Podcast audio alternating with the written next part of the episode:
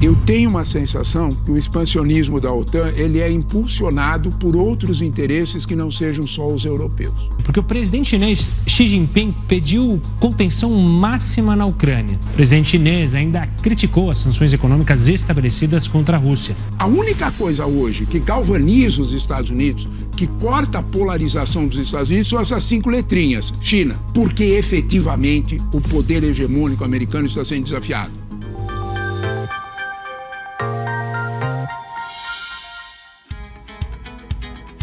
A Fundação da Liberdade Econômica é um centro de pensamento, produção e conhecimento, além de formação de lideranças políticas, que se baseia na defesa do liberalismo econômico e do conservadorismo. Para mais informações, acesse flebrasil.org.br. Olá a todos, eu sou Márcio Coimbra, presidente da Fundação da Liberdade Econômica, e este é mais um episódio do Liberdade em Foco, o podcast da FLE. No nosso podcast de hoje falaremos sobre a invasão da Ucrânia pela Rússia, um dos temas mais importantes da agenda internacional no momento. E para falar desse assunto, convidamos Ricardo Caldas, um dos experts da FLE Ricardo Caldas é graduado em Economia e mestre em Ciência Política pela UNB, PhD em Relações Internacionais pela University of Kent at Canterbury e realizou pesquisas de pós-doutorado na Columbia University, no Rockefeller Center of Latin American Studies da Harvard University e na Universidade de São Paulo. Foi diretor do CEAN da UNB no período de 2010 a 2014. Professor Ricardo, é uma satisfação enorme recebê-lo aqui no Liberdade em Foco, o podcast da FLE. Seja muito bem-vindo. Bom dia, eu que agradeço o convite. Para mim é uma honra estar aqui. Professor, a Rússia invadiu a Ucrânia a pretexto de proteger a população de origem russa que vive na Ucrânia, na região do Donbass, e que representa cerca de 18 a 20% dos chamados ucranianos. O senhor poderia falar um pouco sobre isso? Perfeitamente. O que acontece é que houve um processo de russificação, não apenas da Ucrânia, mas dos países ali que fazem parte da fronteira da, da antiga União Soviética, e esse processo vem até um pouco antes, né? vem desde a época é, da Rússia Imperial. O fato é que vários países que fazem fronteira com a atual Rússia, eh, possui um contingente expressivo de cidadãos que falam apenas russo e não falam a língua local. O atual governo da Ucrânia tem promovido justamente a língua ucraniana, fazendo com que esses cidadãos de origem russa se sintam eh, alejados, né, eh, alijados do processo político e da, da, do processo de tomada de decisão. Além disso, há um desejo antigo de algumas cidades, algumas regiões, por independência. E, esse, é, e essa independência foi apoiada, então, pela Rússia com o envio de tropas, que ela chamou inicialmente de tropas de paz, mas que na verdade foi apenas o início de uma grande invasão. Professor, o aspecto político da invasão russa demonstra uma nova ordem internacional em que apenas três atores se destacam: Estados Unidos, Rússia e China? Com certeza, isso aí ficou muito patente com a invasão da Ucrânia pela Rússia e também é, reflete uma visão equivocada dos Estados Unidos, que vem desde o finalzinho, talvez, do governo Clinton e aprofundada no governo Obama, de que a Rússia teria se tornado uma potência regional segundo palavras do próprio ex-presidente Obama.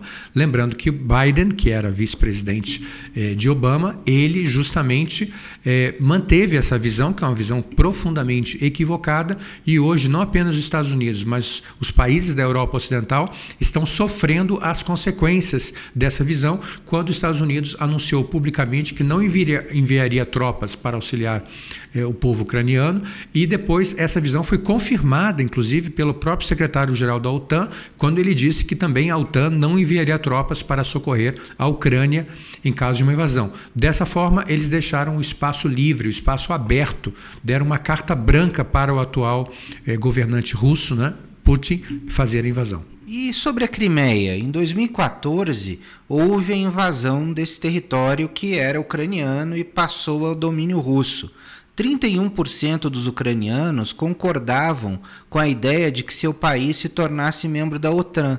Em janeiro de 2021, essa proporção já havia aumentado para 56%.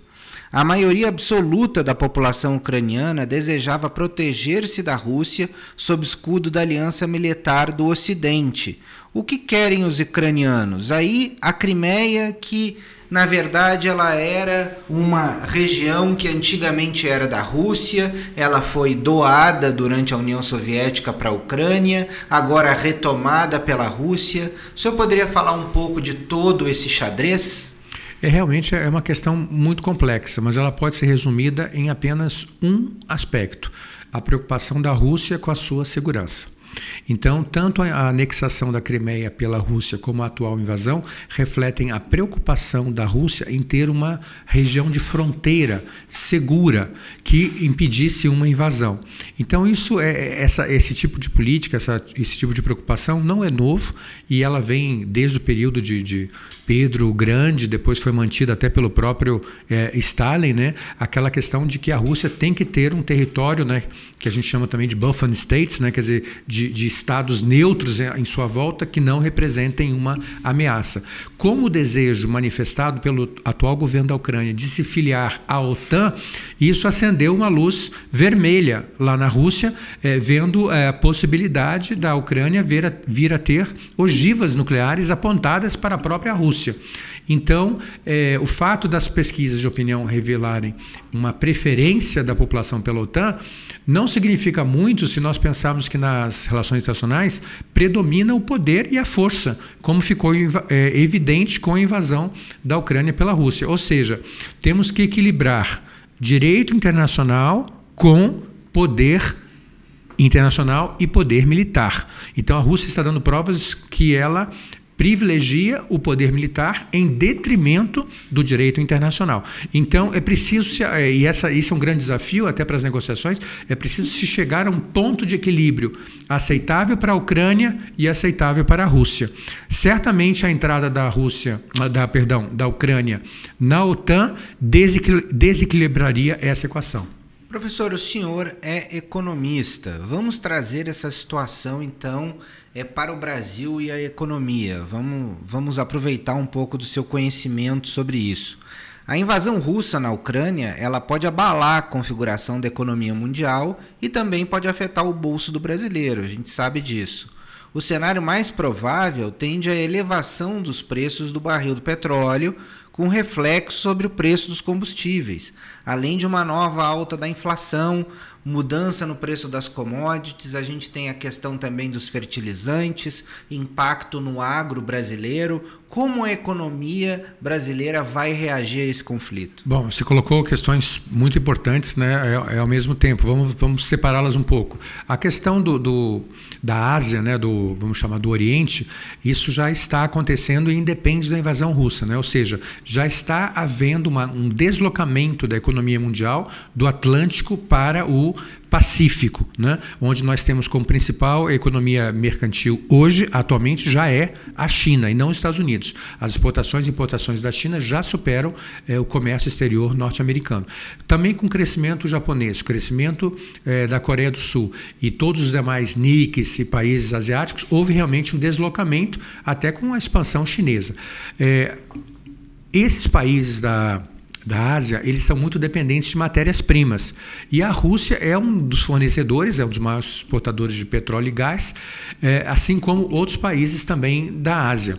O fato desses países que são exportadores de commodities estarem envolvidos direta ou indiretamente numa guerra acaba afetando o preço dessas commodities e nós já estamos assistindo, na verdade, é, essa elevação dos preços do, do barril do petróleo, por exemplo, é, cujo petróleo Brent já chegou a próximo de 108 108 dólares, em torno de 108,5 dólares, e o petróleo WTI, que é comercializado no Texas, já está em torno de 107,5 dólares.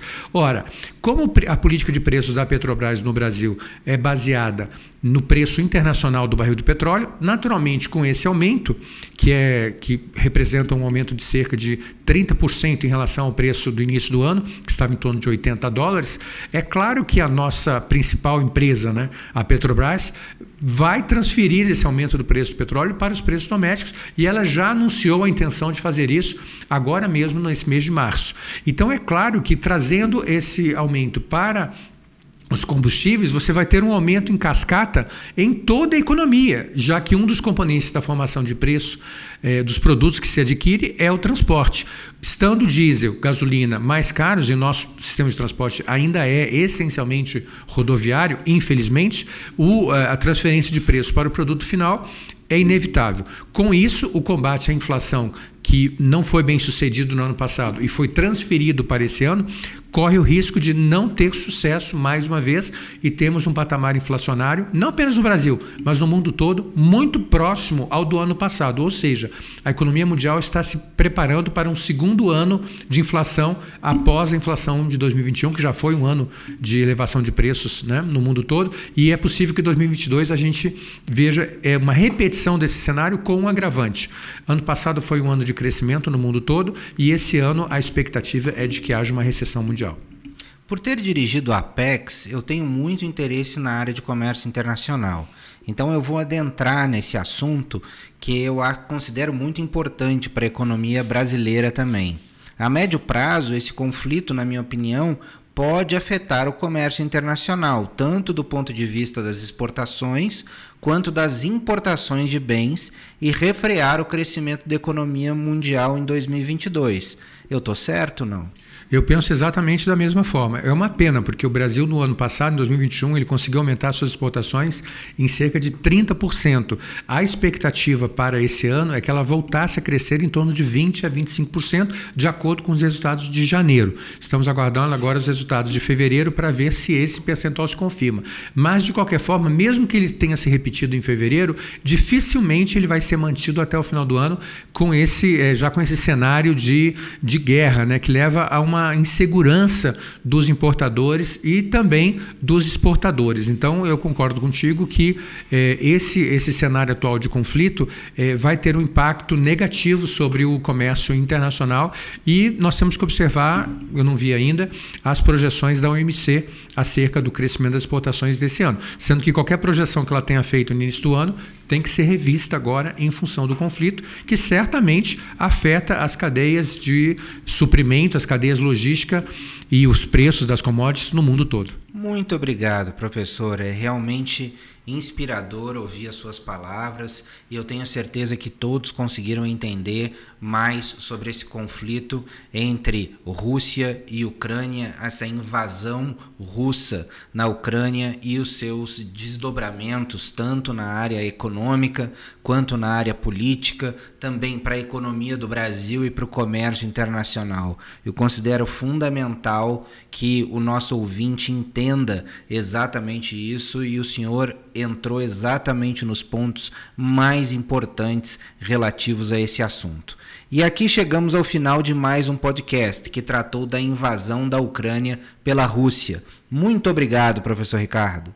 Eu agradeço mais uma vez o convite e espero estar contribuindo para, contribuindo para o debate nacional sobre um tema tão relevante que parece longínquo, mas na verdade está e vai afetar a nossa realidade num período até muito curto eu diria. Muito obrigado por, por, por essa oportunidade. E para você que acabou de nos ouvir, muito obrigado pela sua audiência. Para mais informações, acesse o site flebrasil.org.br e siga nossas redes sociais no Facebook e Instagram, arroba FLE Econômica e no Twitter, arroba FLE Brasil. Nosso podcast está disponível na sua plataforma de áudio preferida você também pode seguir o nosso podcast no Spotify, Amazon, assinar no Apple Podcasts e se inscrever no Google Podcasts ou no Castbox e favoritar no Deezer. Desse modo, você receberá uma notificação sempre que um novo episódio for ao ar. Eu sou Márcio Coimbra, presidente da Fundação da Liberdade Econômica, e este foi mais um Liberdade em Foco. Um grande abraço e até a nossa próxima conversa.